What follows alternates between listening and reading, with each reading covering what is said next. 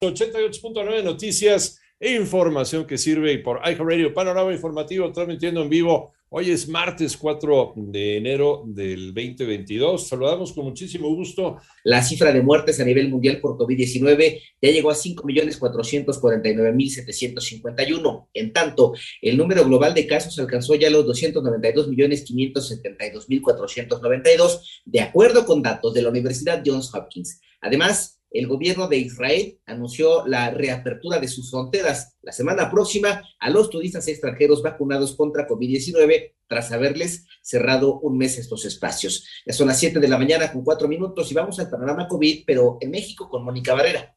En las últimas 24 horas, México registró 2.877 nuevos contagios y 37 muertes por COVID para un total de 299.581 fallecimientos y 3.993.464 casos confirmados. La Secretaría de Salud informó que la semana epidemiológica 51 registra incremento de 63 puntos porcentuales en el número de casos estimados en comparación con la semana anterior. La ocupación de camas generales aumentó un punto porcentual para ubicarse en 15% y la demanda de camas con ventilador mecánico disminuyó un punto porcentual para situarse en 11%. En 88.9 Noticias, Mónica Barrera.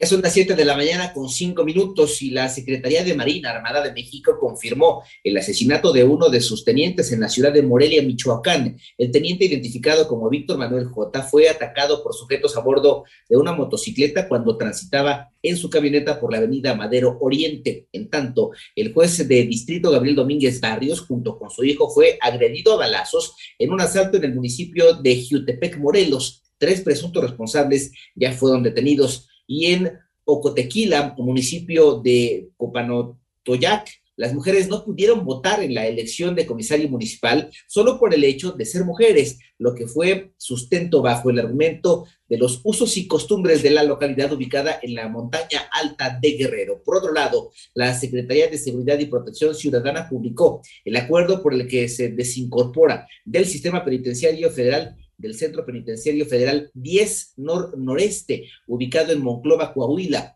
Los trabajadores serán reubicados en otros centros penitenciarios federales. Ya son las 7 de la mañana con 6 minutos y proponen castigar la pornografía infantil con penas de hasta 30 años de cárcel. Ivonne Menchaca. Con el fin de aumentar la pena al delito de pornografía infantil para que sea castigado de una manera más rígida, la diputada Teresita de Jesús Vargas de Morena propuso reformar artículos del Código Penal Federal. Con esta modificación se busca que al autor de este delito se le imponga pena de 15 a 30 años de prisión sin derecho a fianza en lugar de 7 a 12 años de prisión y multa de 800 a 2.000 días multa, como actualmente está establecido. Destacó que las penas aumentarán hasta una mitad en su mínimo y máximo cuando el delito sea cometido por una sentencia contra su descendiente o el padrastro o madrastra. Además de la pena de prisión, el culpable perderá la patria potestad o tutela. 88.9 Noticias, Ivonne Menchaca Sarmiento.